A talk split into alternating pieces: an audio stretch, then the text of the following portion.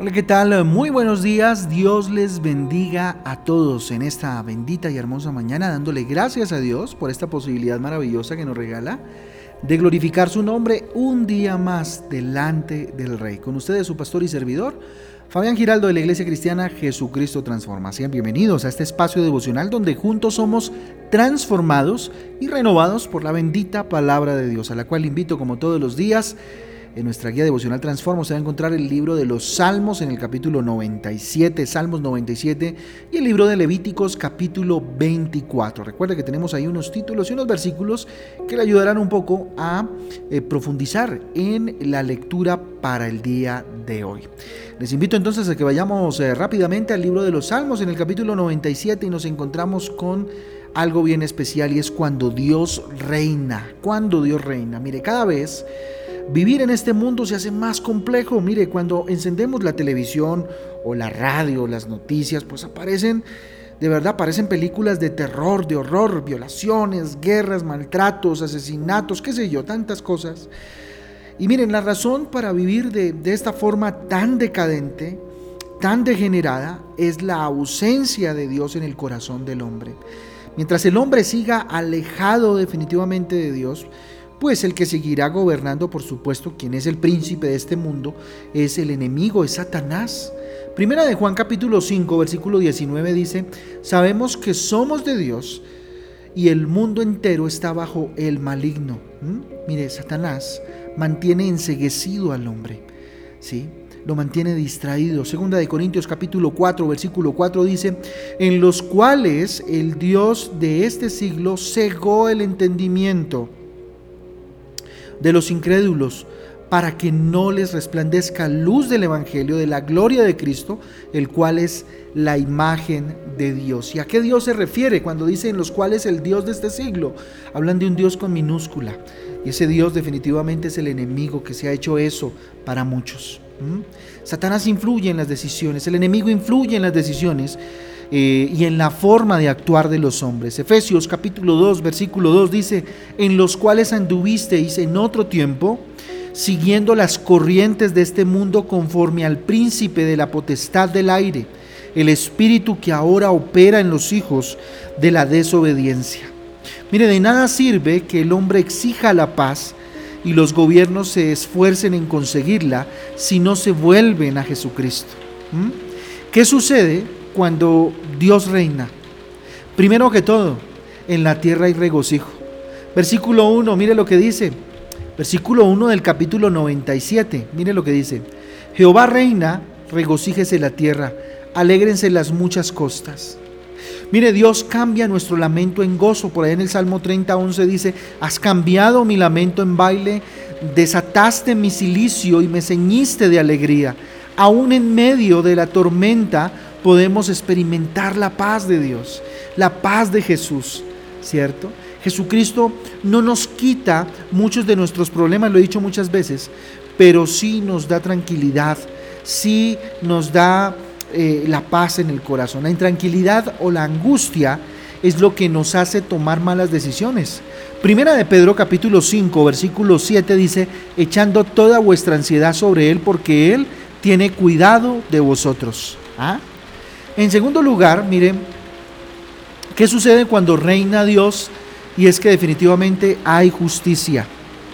Versículo 2 dice lo siguiente, nubes y oscuridad alrededor de él, justicia y juicio son el cimiento de su trono. Miren, nosotros los seres humanos definimos justicia como la acción de dar pues a cada quien lo que pues se merece, ¿no? La justicia de Dios está basada en la misericordia.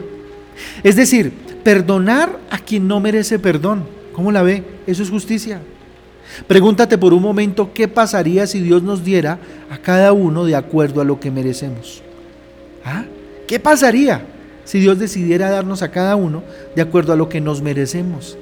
¿Será que en realidad merecemos todo lo que tenemos? Pregúnteselo en esta mañana. Lo que Dios nos ha dado son más las cosas malas que hemos hecho que las cosas buenas que hemos recibido. Siempre estamos equivocándonos y tal vez defraudando a Dios. ¿sí? ¿Te imaginas si Dios nos diera conforme a lo que merecemos? Probablemente ya no existiríamos. ¿sí? Nos consumiría una bola de fuego, qué sé yo. ¿Ah? Tremendo, ¿no? ¿Qué sucede cuando Dios reina? ¿Qué ocurre cuando el Rey de Reyes es el que reina? Nos cuida, nos cuida de nuestros enemigos. Versículo 10 dice, los que amáis a Jehová, aborreced el mal y guardad las almas de los santos de mano de los impíos, los libra. ¿Mm? Mire, Dios nos protege, pero no nos sobreprotege, eso sí. Los seres humanos eh, confundimos protección con sobreprotección. Cuando nosotros no permitimos que nuestros hijos sufran o tengan dificultades, pues los convertimos en unos inútiles, en unos frustrados, déjeme decirle con toda sinceridad. Por esta razón la protección de Dios no consiste en quitarnos todos los problemas. Nos entrena, eso sí, para la batalla. Recuerden Salmo 144.1, bendito sea Jehová, mi roca quien adiestra mis manos para la batalla y mis dedos para la guerra. Además nos da los medios o las herramientas para que podamos eh, luchar. Deuteronomio 8:18 dice, si no, acuérdate de Jehová tu Dios, porque Él te da el poder para hacer las riquezas a fin de confirmar su pacto que juró a tus padres como en este día. Es Dios quien nos, nos da diferentes capacidades, habilidades para que podamos tener vida de prosperidad, una vida de bendición, una vida de éxito si se quiere. Y no hablo solo de dinero, hablo de una vida eh, en plenitud delante del Rey. Además nos corrige, ¿sí? Nos corrige. Proverbios 3.12 dice, porque Jehová al que ama, ¿qué? Castiga, como el Padre al Hijo que quiere. ¿sí?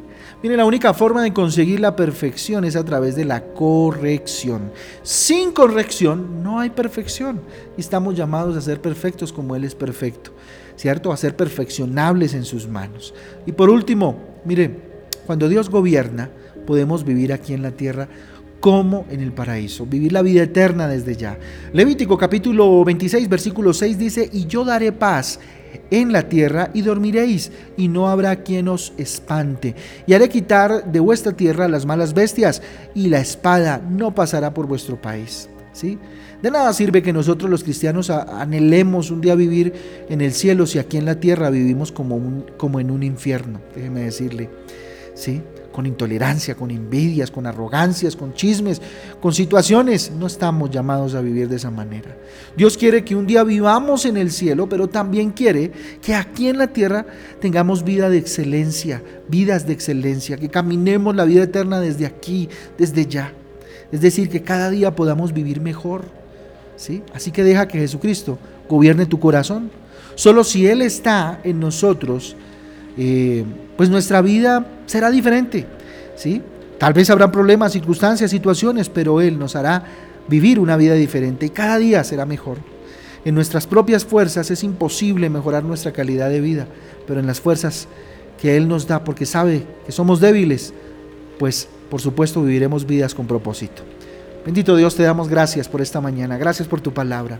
Cuando tú reinas todo es diferente, Señor, ven y reina en mi casa, ven y reina en mi corazón.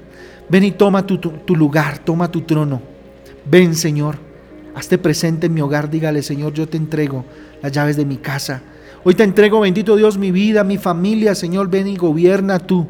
Ven y gobierna tú para que la influencia del reinado del maligno no llegue a mi casa, a mi hogar, a mi vida, Señor Jesús.